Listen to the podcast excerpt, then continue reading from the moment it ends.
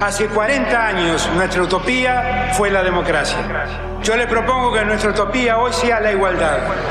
No, la Argentina hoy está a la deriva, tratando de tapar parches. Vamos a hablar clarito. Hay proscripción. La grieta famosa, que es un invento de la política para generar odio y desde ahí conseguir más votos. Vas a meter preso a Videla. A todos los responsables. Estamos trabajando en armar una estrategia para enfrentar la izquierda a nivel internacional. La izquierda tiene que pelearle y la peleamos todos los días. Si vos le tenés bronca, le tenés que pelear, pelear o meterle bronca, pero lástima a nadie. La moneda ya está en el aire. Empieza cara o seca en FM Concepto.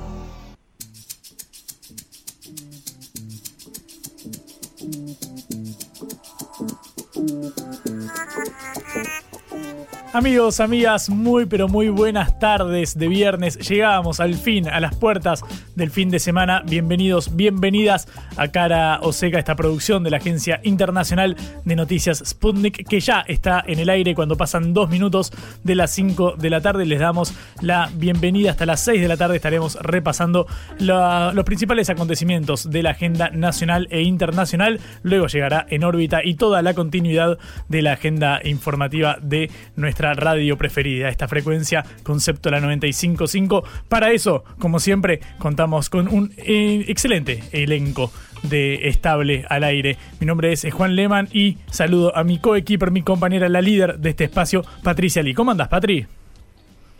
Hola Juan, ¿cómo te va? Pues tratando de que se termine esta semana y de que empiece una semana más linda, más primaveral, porque ya se nos acerca el día de la primavera. Así que bueno, con todas las pilas puestas para terminar este viernes, pasar a descansar el fin de semana y levantarnos la semana que viene con el 21 de septiembre, con todos los chicos en los parques y con el sol que ojalá nos acompañe. ¿Quién pudiera tener ese optimismo? Me encanta. Eh, Padre, claro, va a ser día de la primavera, día del, del, estudiante. Es cierto, el jueves que viene será un día de festejos. Al menos esperamos que el día acompañe. Acá te digo, eh, está hermoso el día en la ciudad de Buenos Aires. Esperemos que el 21 también esté así. Patri, tenemos un programa cargadito en materia informativa, ¿correcto? Sí. Sí, vamos a empezar porque hoy la jueza Lorena Presca de Nueva York confirmó que Argentina deberá pagar 16 mil millones de dólares a los fondos Burford y Eton Park por lo que la jueza considera que fueron errores durante la privatización de IPF. Y bueno, comentaremos esto en nuestro, en nuestro comentario de hoy porque realmente es una sentencia muy gravosa contra el país. Cierto, además estaremos hablando con una voz importante del IPF para intentar explicar la trascendencia de este fallo y bueno, hablar un poco sobre la, aquella expropiación de la que se cumplen algo más de 11 eh, años. También, Patri, si te parece, nos meteremos en un dato vinculado a eh, la economía. Hace minutos nada más, el INDEC, el gobierno dio a conocer eh, la alza en la canasta básica, lo, lo publicó el INDEC. Bueno, obviamente supera al 12,4 registrado en la inflación en un minutito nos metemos a desmenuzar eso. También el gobierno adelantó eh, que el proyecto para eh, un proyecto para quitarle el IVA, el impuesto al valor agregado a eh, los productos de la canasta básica. En un ratito los desglosamos juntos, si te parece. Patri, bueno, estamos ahí reconectando con. Sí, aquí estoy. Ah, bien. Aquí estoy. luego, bueno, viajaremos al GS. ¿Y luego? Sí, dime. Ah, ya, me escuchan. Bueno. Viajaremos al G77, correcto, ¿no? G77. ¿Qué decís? Viajaremos entonces al G77 para hacer la cobertura internacional, como cada día nos reúne a este programa la agenda que hay eh, que seguir. Y también, si te parece, en un ratito repasamos los movimientos en eh, Unión por la Patria. Hay una figura de la Unión Cívica Radical que recordamos forma parte de Juntos por el Cambio, de la eh, oposición a nivel nacional, que está haciendo movimientos que despertaron algunos eh, comentarios por parte del resto de la alianza. Así que en un ratito, efectivamente, Patri, nos metemos. ¿Arrancamos? Arrancamos. Cara o seca de Sputnik en concepto FM 95.5.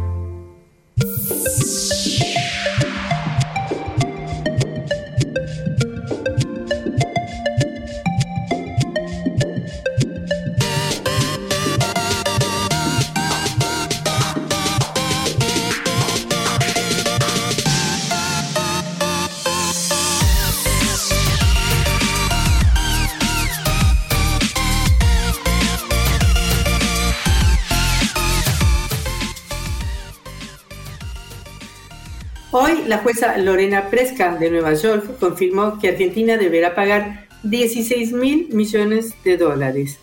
Esta cifra asombrosa, que equivale más o menos como al 60% de las reservas del Banco Central argentino, es producto de lo que la jueza considera que fueron errores en la nacionalización de IPF y le está haciendo pagar al país esta cifra enorme a favor de dos fondos de inversión, fondos buitre, como los conocemos eh, y como les decimos popularmente, que son los fondos Burford y Eton Park, que son los que compraron los derechos al juicio de una parte de las acciones de IPF que estaban en manos de una familia argentina, la familia Eskenazi, y que no fueron nacionalizados en 2012 como parte de la nacionalización de la, de la nacionalización de las acciones de lo que era la empresa española que era propietaria de IPF hasta ese momento.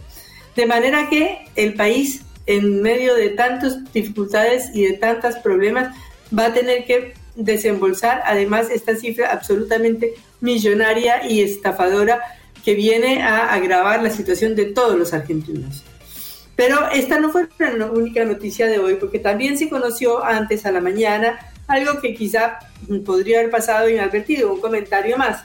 Pero es muy interesante porque la congresista demócrata Alexandria Ocasio Cortés, que acusó a la mayoría conservadora de la Corte Suprema de ese país con por casos de corrupción, puso como ejemplo el caso del magistrado Samuel Alito, quien tiene un vínculo de amistad ni más ni menos que con Paul Singer. ¿Quién es Paul Singer? Es el titular del fondo buitre NML, que fue uno de los eh, fondos que litigó contra Argentina y que ganó con un fallo de la Corte apoyado por el magistrado Alito. Esto fue en 2014, porque en ese momento eh, Argentina, que había entrado en default de su deuda pública en 2001, como todos sabemos muy bien, hizo una reestructuración de la deuda externa por más o menos 132 mil millones de dólares. En ese momento, casi 93% de todos los tenedores de bonos de la Argentina aceptaron entrar en esa negociación y en esa renegociación. Quedó solamente un 7% por fuera. Estos fondos que compraron estos bonos que no habían entrado en la reestructuración ofrecida por el país en el 2005 y en el 2010, iniciaron la demanda en Estados Unidos. Y es el juez Tomás Griesa,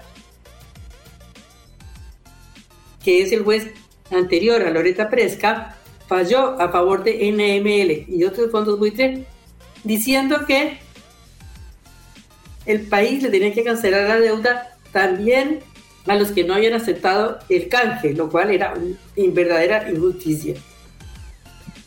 Esto llegó a la Corte de Nueva York, a la Corte Suprema de Justicia de Estados Unidos,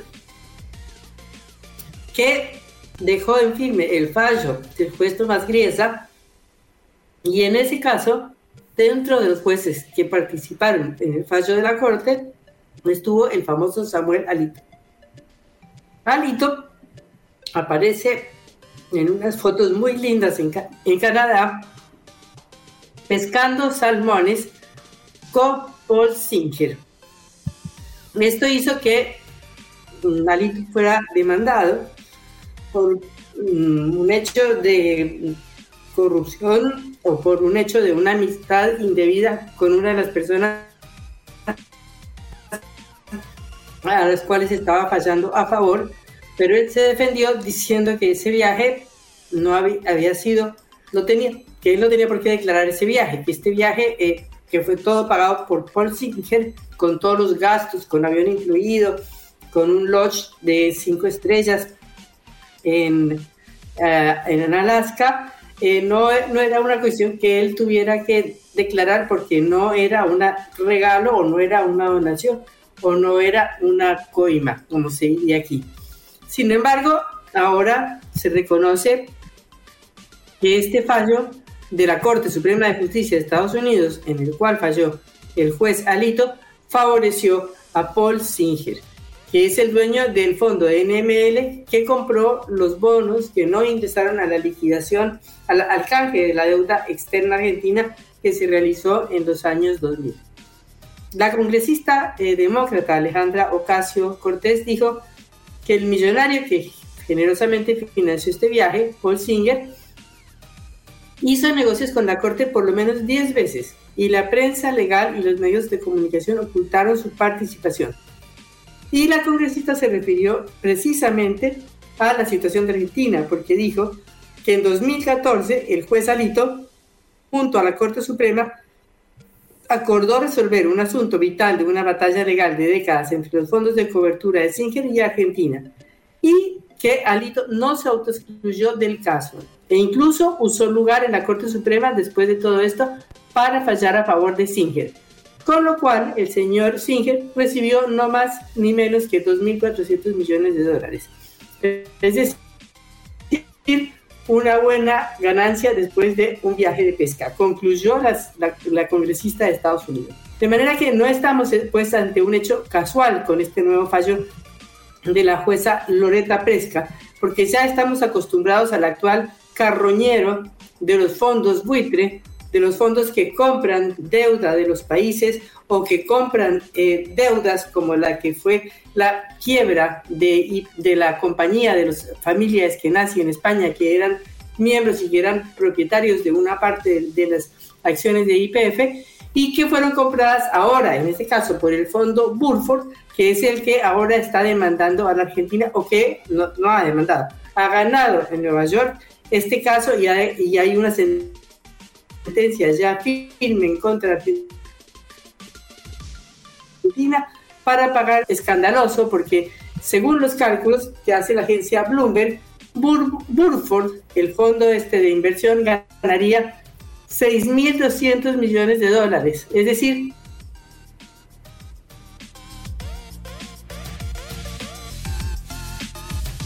de dólares. Esta sería hasta ahora la mayor cifra pagada por uno de, en uno de estos juicios a uno de estos fondos hasta la fecha. Esa es el grado de la uh, decisión de la jueza de Nueva York y el grado de daño que le están haciendo al país el fondo Burford y los que están detrás del fondo Burford, porque todavía no sabemos quiénes son los últimos, últimos destinatarios de este escandaloso fallo que obliga a Argentina a pagar 16 mil millones de dólares y que va muy en línea con la denuncia de la diputada eh, congresista de Estados Unidos, Ocasio Cortés, de lo que ya fue el primer fallo contra Argentina del juez Tomás Griesa y que obligó a Argentina también a pagar una cifra enorme y descomunal a los bonos que no, a los bonistas que no habían querido entrar en el canje de la deuda argentina. Es decir, la justicia de Nueva York, la justicia de Estados Unidos, los fondos buitre todos unidos en contra de Argentina para hacerle pagar un costo dolorosísimo a toda la población.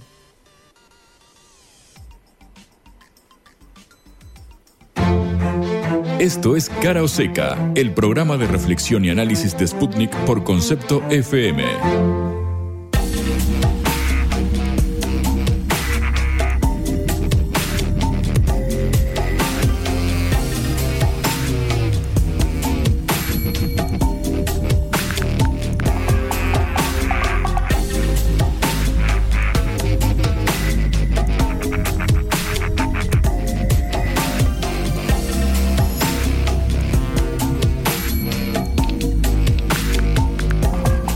Seguimos en eh, Cara o Seca cuando pasan 15 eh, minutos de las 5 de la tarde.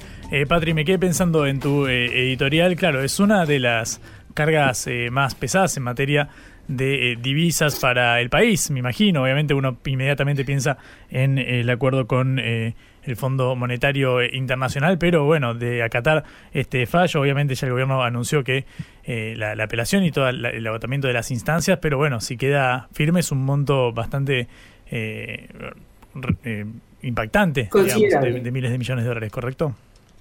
Sí, sí, sí, porque si se considera, según cálculos publicados hoy, la cantidad de reservas netas, de reservas totales del Banco Central, esto correspondería al 58% del total de las reservas internacionales del país. Pero claro, este fallo es un resultado de la nacionalización de IPF, es decir, de la compra o de la expropiación de las acciones que pertenecían a un grupo español eh, y que el gobierno de Cristina Fernández de Kirchner estatizó. Mm. Sí, en, en 2012, efectivamente, como decías vos, eh, Patri. Bueno, para hablar de, esto tenemos en línea a Hernán Lecher, vicepresidente de IPF Litio. Hernán, buenas tardes. Gracias por atendernos. Te saludamos Patricia Lee y Juan Leman en Caroseca. ¿Qué tal? ¿Cómo están? Buenas tardes. Todo bien, gracias por estos minutitos. Eh, Hernán, que me interesaría conocer una primera lectura acerca de esta, que es una, sin duda es una de las noticias del día. Bueno, ya habíamos tenido el anticipo hace unos días atrás, eh, lo que me parece que, uno debería remarcar eh, son varias cuestiones. La primera, no es condenada IPF, esto sí vale la pena mencionarlo, las sentencias en contra del Estado Nacional. Segundo, hay instancias de, apelación que evidentemente el Estado Nacional ejercerá. La tercera es que, en términos estrictamente jurídicos, eh, eh, la, jueza Loreta Presca hace una interpretación muy especial de la aplicación de la ley, había cuenta de que tiene la obligación de aplicar eh, la ley con criterio argentino, lo dice ella misma en algunos escritos previos, sin embargo, eh, hace una sentencia donde pone eh, mejor condición, digamos, o prioriza el estatuto de la compañía por sobre una mm. ley votada en el Congreso, lo cual es un sinsentido jurídico en la Argentina. Esta jueza viene de reemplazar al juez Tomás Griesa.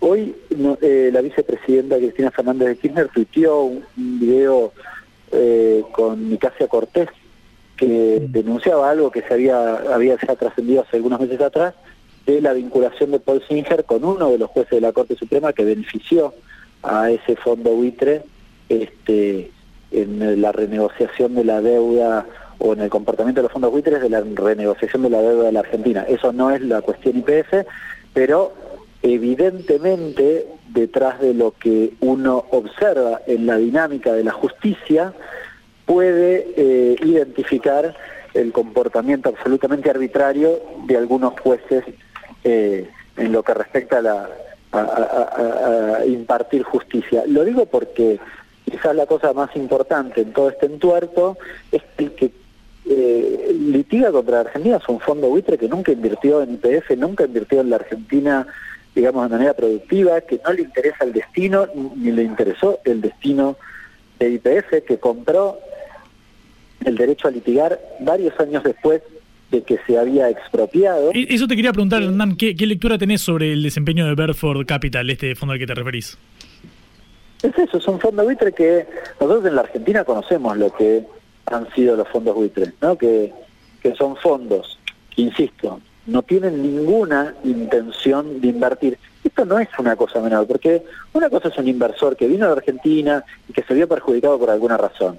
Bueno, otra cosa es un fondo buitre que, como lo hizo con los con la del endeudamiento de la Argentina o de otros países, compra deuda a, a valores de default y, o en el caso del juicio de líneas, compra la posibilidad de litigar. Pero después se dan una serie de condiciones muy particulares que yo rotularía como el negocio, la escala superior del negocio financiero a nivel global. ¿Qué, ¿Qué es? Bueno, frente a esa compra, ¿por qué compran eso? Porque pueden litigar afuera de nuestro país. Si no, no nada ni, para arrancar, nadie se le hubiese ocurrido comprar esos juicios, litigar en la Argentina, eh, ni siquiera iniciar el juicio, no tiene ni más mínimo sentido. Pero no mm. por la arbitrariedad o no de la justicia argentina, porque a nadie se le ocurriría que el estatuto de IPF puede tener más valor que la ley argentina. Así mm. de sencillo. Entonces, litigan fuera de la Argentina, litigan en un juzgado que eligen y encuentran una condena o casualidad eh, este, adecuada a sus, a sus intereses, como pasó con los fondos buitres en aquel endeudamiento que tenía la Argentina y como pasa ahora con este juicio en el caso de IPF. Visto desde esta óptica es donde toma valor lo que acabo de mencionar que eh, tuiteó Cristina Fernández de Kirchner en el día de la fecha.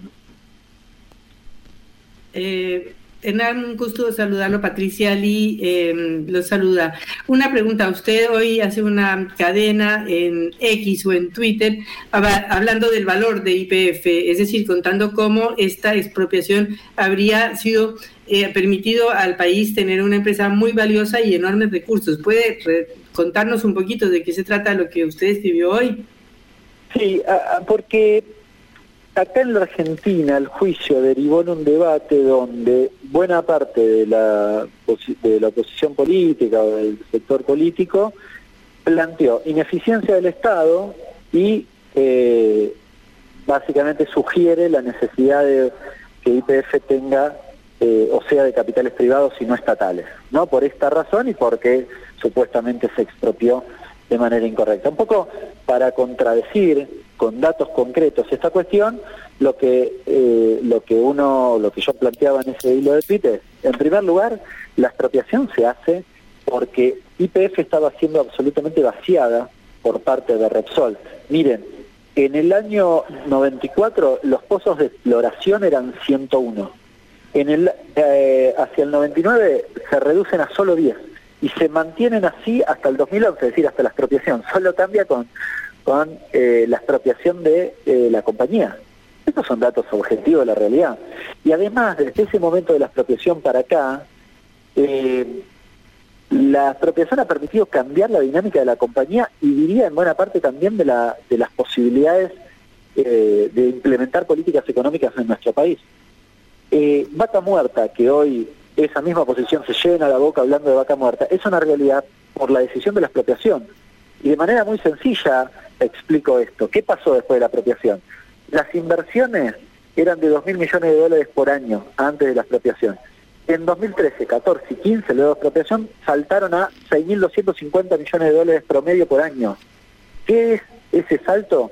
es que eh, IPF fue la que hizo la curva de aprendizaje en vaca muerta. Nadie, vaca muerta no, se encontró en 2012 o 2010. Vaca muerta se encontró en la década de los 90. Lo que pasa es que nadie quería poner los dólares o la plata para hacer la curva de aprendizaje. Lo hizo la IPF expropiada o la IPF estatal, si se quiere, ¿no? Con lo cual, es la realidad actual de vaca muerta es lo que es gracias a la expropiación.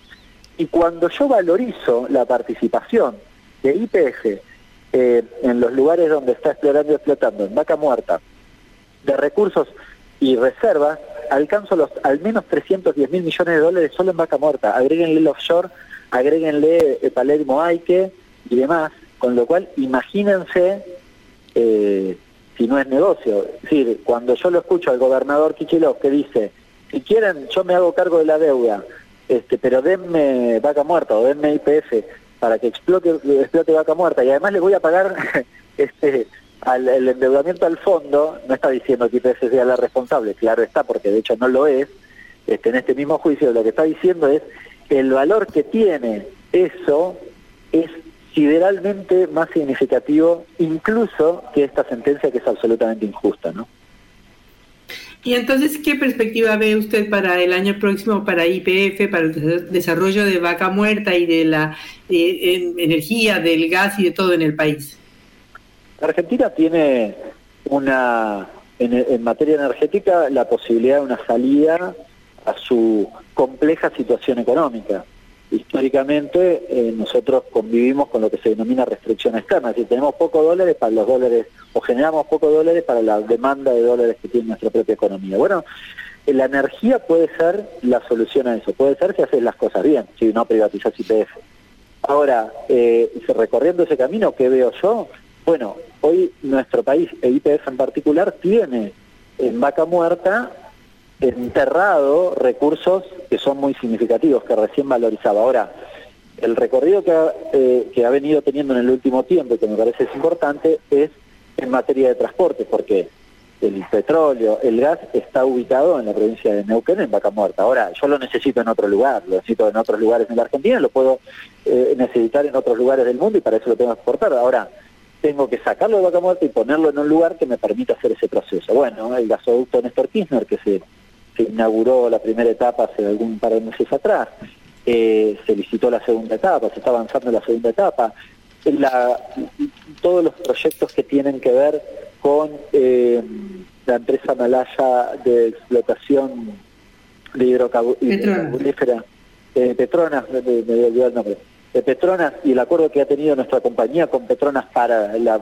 producción eh, o la creación de una planta de liquefacción aquí en la Argentina que permita la exportación de, gas, bueno, recorre ese mismo camino, el gasoducto para poder cerrar eh, los anillos de, de consumo interno y eliminar la demanda tener soberanía energética, es decir, no necesitar de, importación de energía en ningún momento del año, eh, eh, el, oleoducto que está haciendo eh, eh IPF, el oleoducto del Val que va a Chile también por, por ese mismo con ese mismo objetivo, todo lo que tiene que ver con litio, yo soy vicepresidente de IPF Litio, todo lo que estamos desarrollando en litio, que también pueden ser una ventana y una salida interesante para el desarrollo de nuestra compañía y diría en términos generales para la economía en nuestro país.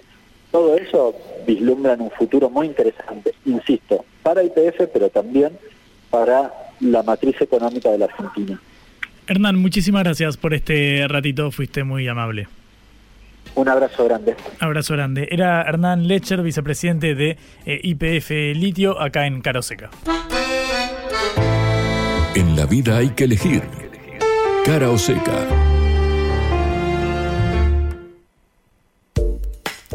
Seguimos en cara o seca cuando pasan 31 minutos de las 5 eh, de la tarde. Vamos a hablar de nuevo sobre dinero, sobre el bolsillo de cada uno y cada una, porque eh, después del dato de inflación, de ese sacudón del 12.4 que arrojó el mes de agosto, publicado por el gobierno el día eh, miércoles, sabemos que la inflación interanual de los últimos 12 meses fue del 124,4%, la más alta en 32 años. Bueno, obviamente al ser el rubro de alimentos, el que lideraba el alza por encima del 15% eh, de aumento mensual, se auguraba un incremento fuerte en el índice de la canasta básica, tanto de la canasta básica alimentaria como de la canasta básica total, es decir, la canasta de productos que una familia a la que una familia debe poder acceder para estar por encima de la línea de indigencia y encima de la línea de pobreza respectivamente. Bueno, en el día de hoy, hace minutos nada más, el INDEC publicó que la canasta básica total, que determina la línea de pobreza, subió 14,3%, es decir,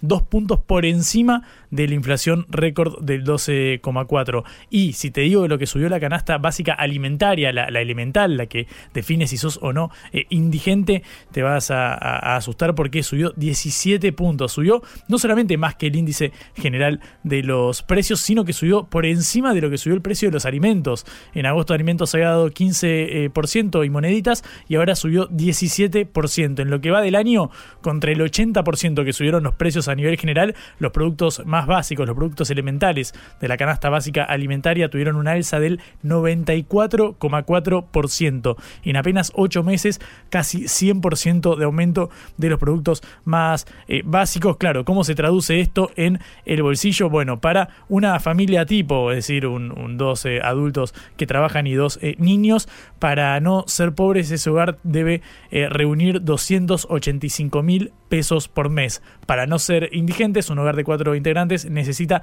130 mil pesos. Bueno, estos son números contundentes que se dan en un marco bueno, de extrema fragilidad, en este caso económica.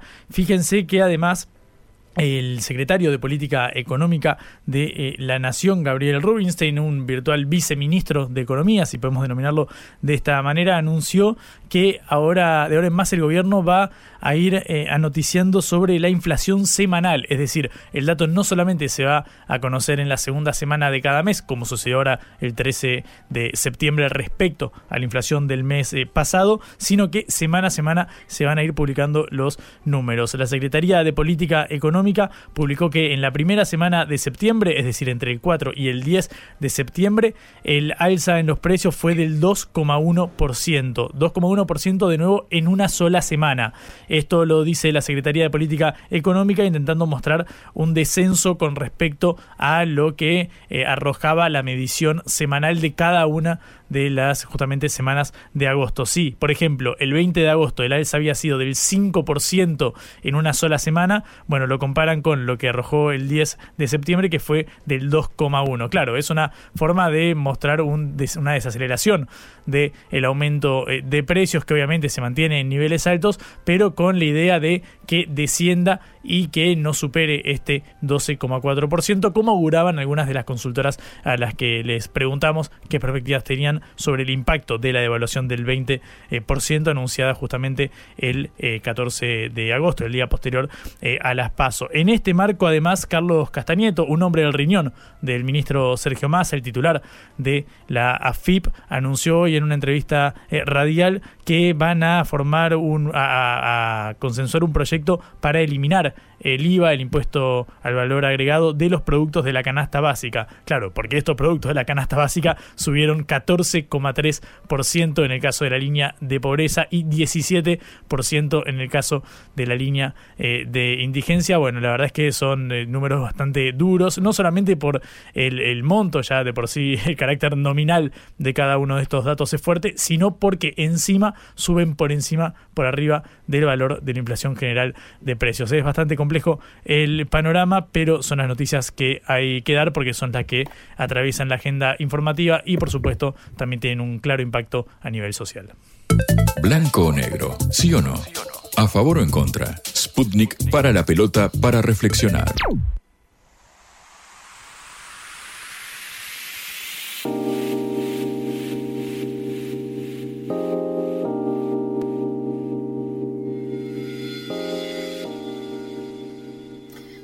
Bueno, está reunido en La Habana, Cuba, el G77.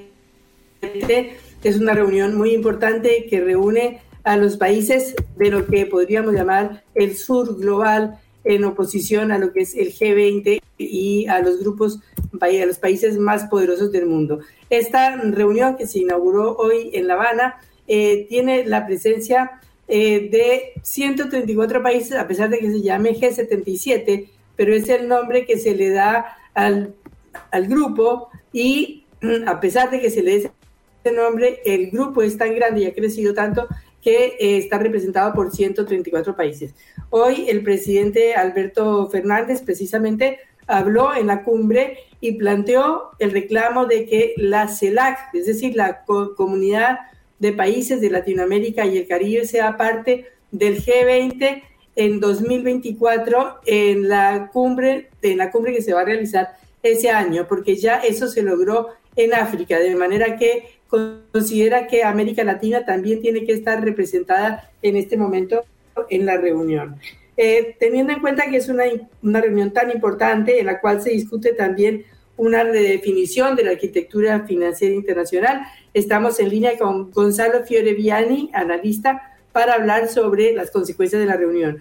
Gonzalo, un gusto. Patricia Lee y Juan Lehmann te saludan desde Cara Seca. Hola, ¿qué tal? Patricia y Juan, un gusto, un abrazo grande y un saludo a toda la audiencia. Un gusto como siempre. Bueno, eh, Gonzalo, eh, hoy ha transcurrido el primer día de la reunión. Eh, ya se han conocido las palabras del presidente de Cuba, Miguel Díaz Canel, también las palabras del presidente Alberto Fernández, y nos gustaría tu opinión.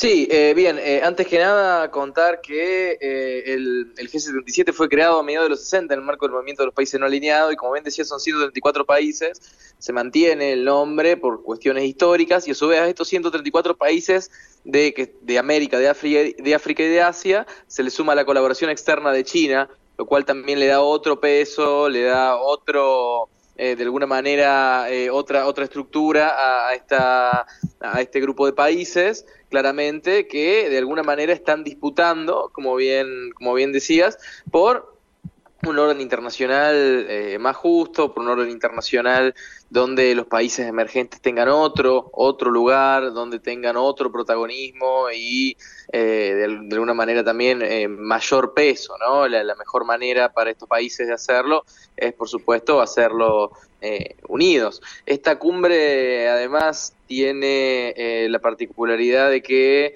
eh, Lula da Silva va, fue a la cumbre y también Gustavo Petro, presidente de, Brasil y, de Colombia.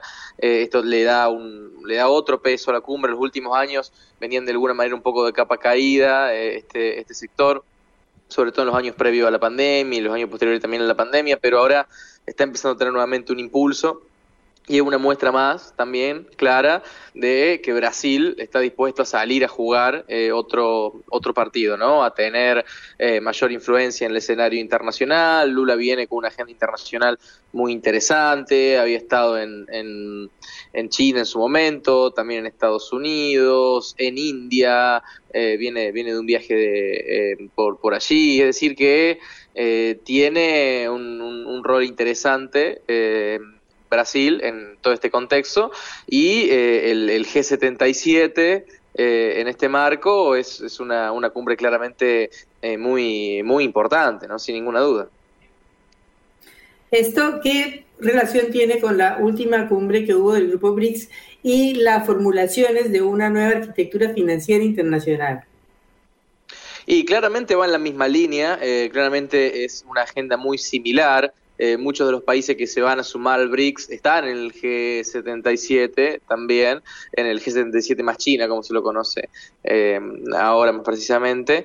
Eh, entonces, claramente va en la misma en la misma línea no eh, por ejemplo eh, países como eh, como Irán países como Sudáfrica que ya está a su vez en los BRICS el mismo Alberto Fernández de Argentina que es un país que también fue invitado a formar parte de los BRICS a partir del año que viene a su vez otros presidentes que van a ir como Luis Arce de Bolivia Xiomara Castro de Honduras presidente de Sri Lanka de Laos eh, de Mozambique, es decir, va, a haber eh, una presencia importante de, mandatarios y la agenda claramente es muy similar a eh, la agenda del BRICS, de alguna manera te diría que juegan en, el mismo tablero y, juegan también del, mismo, del mismo lado y con el mismo plan geopolítico, claramente, ¿no? son, son dos instrumentos que tienen estos países para hacerse escuchar en el escenario internacional. Por supuesto, el BRICS tiene otro diseño institucional, es un,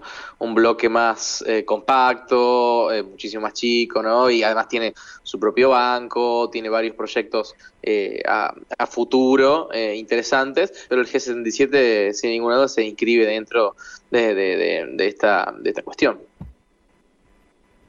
Bueno, se dice o se entiende que este grupo representa el 80% de la población mundial, es decir, tiene un peso muy importante, aunque no se lo reconozca. Y precisamente vamos ahora a la Asamblea General de las Naciones Unidas, que también se va a desarrollar la próxima semana en Nueva York.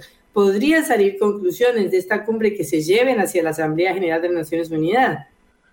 Es probable, de hecho, eh, se va a hacer una declaración al final de la, de la cumbre, hay que ver eso, y después sí, los presidentes que eh, asisten a la cumbre, sobre todo los presidentes más de mayor peso en, este momento, como el caso de Lula, por ejemplo, eh, después replican esto en la Asamblea General la semana que viene, pero como bien decís, el 80% de la, de la población mundial, un porcentaje también muy alto de eh, potencia productiva, ni hablar Sí, a estos países se le suma China, eh, que, que, que, está, que está apoyando, eh, y también es una muestra más del rol que China está teniendo con los países eh, emergentes o, en vías de, de, desarrollo, un rol cada vez más profundo, que también por supuesto, eh, tiene su correlato en el BRICS o en la iniciativa de la Franja y la Ruta. Muchos de los países que están en el G77 están en la, en la Belt and Road, en la iniciativa de la Franja y la Ruta China.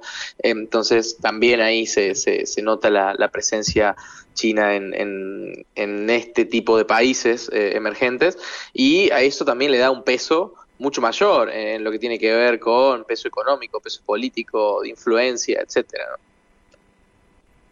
Eh, Gonzalo, muchísimas gracias por estos minutos en Cara Oseca. Hasta luego. Gracias a vos. Hasta la próxima. Cara Oseca en Concepto FM 95.5.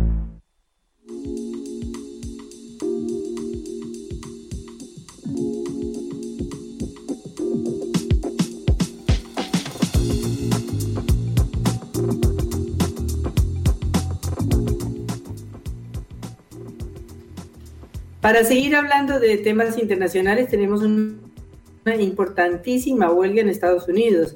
Ya hemos hablado en este programa, Juan, de la huelga de los...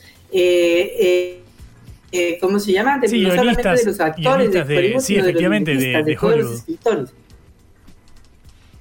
Bueno, ahora se une la huelga de los automotrices, de, las industri de la industria automotriz. Es el sindicato United Automobile Workers Union o el sindicato de los trabajadores de, de los automo de las automotrices que anunció hoy por la mañana tempranito que empezó una huelga contra las tres grandes de Detroit, que son General Motors, Ford Motors y Stellantis, que es la variante de Chrysler. Es decir, las tres más grandes eh, automotrices de Detroit, que es el centro de la industria automotriz de Estados Unidos, entraron en huelga porque no lograron un acuerdo con los, eh, con los mm, em empresarios eh, y al, terminarse el contrato laboral que estaba vigente. La huelga va a eh, poner, eh, frenar completamente la producción en tres estados, con, la, con el potencial de tener un efecto en toda la cadena de suministros de todos los países de lo que se llama el medio oeste de los Estados Unidos, porque tiene una planta en, en Michigan de Ford con 3.300 trabajadores, otra de Stellantis en Toledo, Ohio, y otra en Wentzville eh, de 3.600 trabajadores. O sea, en total hay más o menos 15.000 trabajadores en huelga. Quizás para nuestros números no parezca demasiado, pero recordemos que todas las empresas automotrices se han automatizado enormemente y con esta cantidad de trabajadores van a producir una tremenda parálisis en la producción de autos en Estados Unidos. Cara o seca. Te contamos lo que otros callan.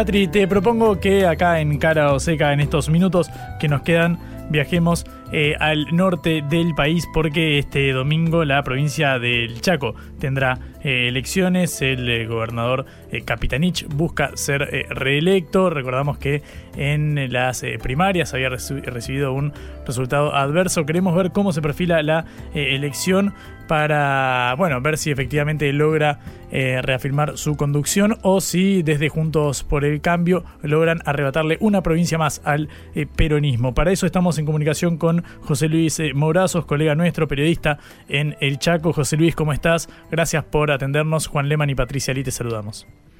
¿Qué tal, Juan? Un gusto y un saludo también para Patricia que está compartiendo ahí con vos. Bueno, sí, todas las expectativas están dadas, como decís vos, a ver qué es lo que va a pasar el próximo domingo. Te cuento muy rapidito, los candidatos son, como bien dijiste, Jorge Capitanit por el lado del PJ, Leandro Eslero por el lado de la Unión Cívica Radical, eh, Gustavo Martínez, que es el hombre del PJ, actual intendente de la Ciudad de Resistencia, pero que está eh, alejado de lo que es eh, la gobernación de Capitanit y de la misma relación con él, ¿no? Por supuesto. Por otro lado, quien representa, dice representar a Milei, Alfredo Rodríguez, eh, Juan Carlos Basilev Ivanov, por su línea dentro del peronismo, fue el vicegobernador de la provincia, eh, César Germán Báez y Rubén Galassi, este chico Báez representa al movimiento izquierda, Unión Popular. Eh, bueno, hay que ver qué es lo que pasa, como bien decía recién, este, con esa diferencia que sacó la unidad de, del radicalismo, eh, hizo una diferencia a favor y lo dejó a Capitaní con un bajo porcentaje en función de lo que había sacado eh, la unidad esta del, del, radicalismo, ¿no? Así que hay que seguir con mucha atención y hay que ver si llega a haber una segunda vuelta, nosotros estamos muy atentos a esto, eh, dado los números y lo que nosotros estamos manejando, creemos que no va a haber un ganador en primera vuelta, así que después se seguirá con mucha atención cuál va a ser la postura del actual intendente de la ciudad Resistencia, eh, Gustavo Martínez, que representa al SER, un movimiento nuevo, eh, corriente de expresión renovada, se llama el partido que él creó, es el hombre también del Partido Justicialista. Así que seguiremos con mucha atención en cuanto a, los números, pero yo creo que vamos a tener una segunda vuelta en las elecciones del próximo domingo aquí en la provincia de Chaco. José, quiero eh, aprovechar esta charla con vos para ir eh, al caso Cecilia Strisovsky, que bueno, sabemos que conmocionó a la provincia eh, chaqueña, pero también a todo el país, ha logrado repercusión a nivel nacional. ¿Hay novedades sobre eso? ¿Cómo está afectando al humor social ahí en la provincia? No, prácticamente esto con mucha habilidad el actual gobernador, eh, prácticamente, es como vos dijiste, conmocionó a todo el país, no solo a la provincia de Chaco, eh, pero bueno, eh, vino el abogado Fernando Burlando, que estaba a cargo, hubo una reunión con el gobernador de la provincia en su momento y después con la madre también de la joven y aparentemente se comprometieron en, la, en darle continuidad de manera muy firme a todo lo que iba pasando en la justicia para que se haga justicia justamente con este caso, y la madre lo único que salió a hablar ahora es a decir de que se está yendo de la provincia, ella y la hija que no se quieren quedar en la provincia del Chaco. Así que es un caso bastante, bastante largo como para charlarlo y evaluarlo todo lo que se vivió, es un, caso muy triste que, tuvimos que, vivir los chaqueños, pero bueno, eh, la madre no quiere hablar, quiere un perfil bajo, quiere, quiere rehacer su vida, este, aparentemente en principio su hijo se iba al exterior, ahora parece que se va a otra provincia nada más. Así que eh, este, es como vos decís, conmocionó a todo el país este caso, la verdad, y ni, ni, pensar para nosotros, imagínate una provincia tan chiquitita, este, eh, fíjate vos que somos, nos llegamos al millón de electores para el próximo domingo, este, muy sorprendido por, el, por lo dramático que fue el caso, como vos bien dijiste, de una situación que llamó muchísimo la atención y puso muy triste a todos los, eh, en particular a, todos los chaqueños. Mm, estamos hablando con José Luis Mourazo, periodista en El Chaco, de cara a los comicios provinciales que se darán este próximo domingo, 17 de septiembre. Eh, José, quiero preguntarte cómo se, cómo, qué, hizo el, gobernador a partir de, este caso. Sabemos que bueno, se bajaron los candidatos que parecían estar relacionados tanto a Emerenciano Sena y toda la familia eh, sospechada por la desaparición y femicidio de Cecilia Strisovsky, pero también a otros dirigentes. Eh, ¿Esto se agotó ahí o hubo nuevas medidas de las cuales no nos enteramos? No, no, se agotó ahí. Yo creo que la campaña se la puso él al hombro. Esto te lo puede decir cualquier chaqueño. Aparece solamente él. No aparece ninguno de los otros candidatos ni a, ni hablar ni a decir nada. Fíjate vos que la, la candidata a vicegobernadora, la actual vicegobernadora de la provincia de Chaco, no habla, no dice nada. Ninguno de los otros candidatos. Así que evidentemente toda la campaña se la puso él al hombro. Lo que te quería decir en cifras, permitime muy breve, este, que estaba buscando justamente las cifras para, para confirmarte. En las elecciones pasadas, las primarias, sacó 42,66% de votos este, la fórmula eh, de la que hoy representa a Leandro Hedero. Pero Silvia, eh, eh, Carlos Polini, perdón, el otro sector con 23. O sea, la sumatoria dio ese porcentaje, perdón, el porcentaje de 42,66, el total, digo. y este, esto habla de alguna manera este, que Capitaní solo sacó el 36,46%. Hay que ver si esta unidad eh, sigue ahí, ¿no? Porque es más o menos para que vos me entiendas qué es lo que puede pasar con Patricia Bullrich en el caso de va a conseguir que mucha gente la siga apoyando a ella o hay votos de ella que se están yendo para Milei y otro voto larretista se está yendo para Massa, digamos. Es más o menos así la situación para que vos puedas entender, ¿no? Mm. José, muchísimas gracias por este ratito, por la explicación y por el panorama. Desde allá te mando un abrazo y que tengan una linda jornada electoral.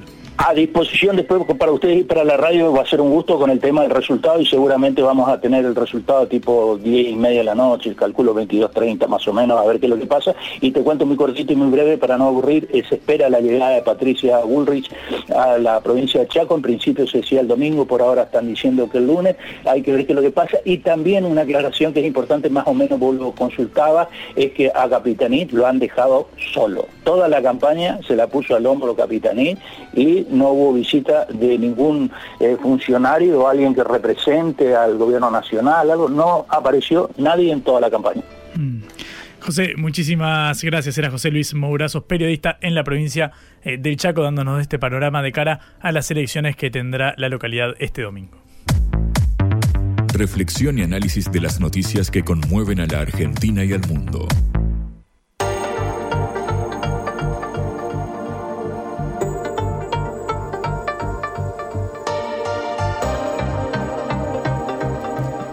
Cinco minutos nos separan de las seis de la tarde. Seguimos acá en Cara o Seca. Patri, te propongo que nos metamos en la política, pero a nivel nacional, no solamente de la provincia del Chaco, porque hay movimientos en el oficialismo, en Unión por la Patria. Sabemos que desde el resultado de las primarias, cuando bueno, quedó como tercera fuerza la alianza que ahora lleva como candidato a Sergio Massa, empezaron a esgrimirse ciertos movimientos para intentar cooptar a personas que han votado a otros espacios políticos más allá de los eh, que se abstuvieron, que son más de 10 millones de personas, eh, récord la abstención, eh, el ausentismo, mejor dicho, en estos últimos comicios. Lo cierto es que vamos a hablar de Ricardo Alfonsín. Ricardo Alfonsín es el embajador en España de este gobierno de Unión por la Patria, designado por Alberto Fernández, pero también es un dirigente de la Unión Cívica Radical. Es el hijo de Raúl Alfonsín, el padre de la democracia. Les contamos a los oyentes de otros países. Claro, cuando Argentina recupera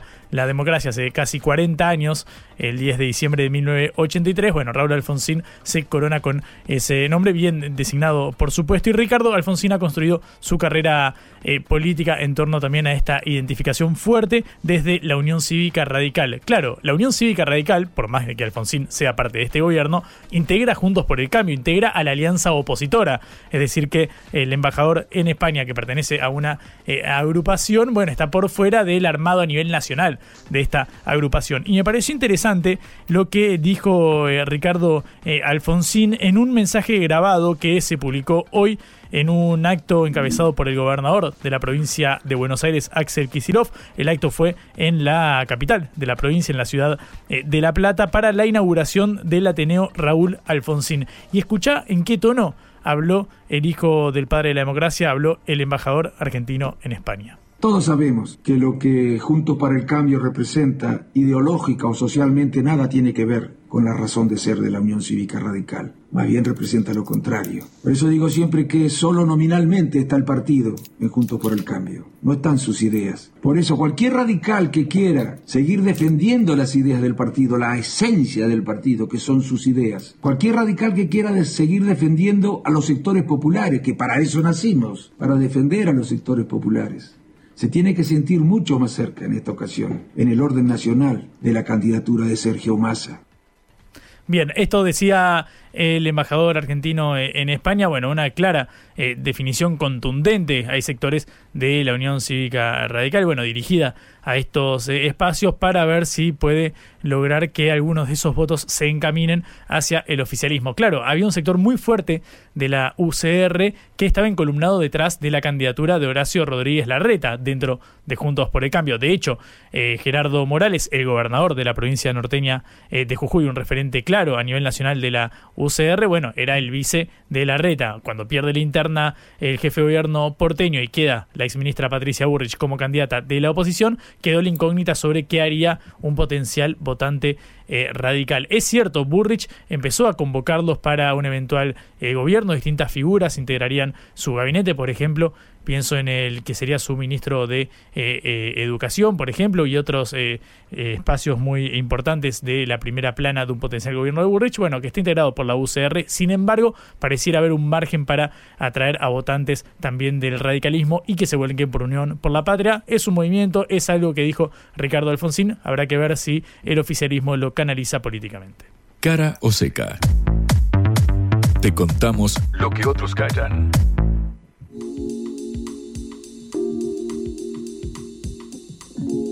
Ya casi llegamos al final del programa, Patri. Sí, estamos ya por terminar, estamos por terminar esta semana, así que esperamos que todos tengan un buen fin de semana, que sean las elecciones en el Chaco y tengamos otro dato político para agregar y ya para cerrar el pan a ver ahí, Patri, bueno, es cierto, quedan apenas un de, de, las elecciones generales y eh, veremos qué nos trae la próxima semana. Excelente, Patri, me parece muy bien. Estaremos atentos a lo que suceda este domingo. Mirá si habrá estado cargada la agenda en esta semana que despedimos el día de hoy. Les deseamos un buen fin de que descansen. Recuerden que nos pueden escuchar nuevamente en sputniknews.lat. Celeste Vázquez estuvo en la operación. Augusto Macías consiguiendo las entrevistas y a cargo de toda la producción periodística de este programa. Mi nombre es eh, Juan Leman, siempre liderados, capitaneados por Patricia Ali. Patri, buen fin de y nos despedimos. Eh, que descansen. Bueno, hasta luego. Vamos a hablar clarito. La guerra contra las drogas ha fracasado. Se ha producido un genocidio en mi continente.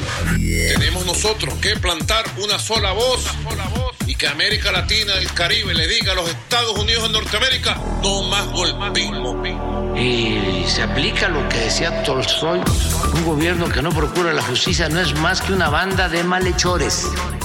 Qué cosa rara que diga gracias a la vida a pesar del dolor, porque mi hija dio la vida sabiendo que había que cambiar. La vi ahí que, que brillaba, que sobresaltaba en ese estadio hermoso y no lo pensé y, y la fui a besar. La vida está llena de tropezones y de fracasos, pero es hermosa. Cara o seca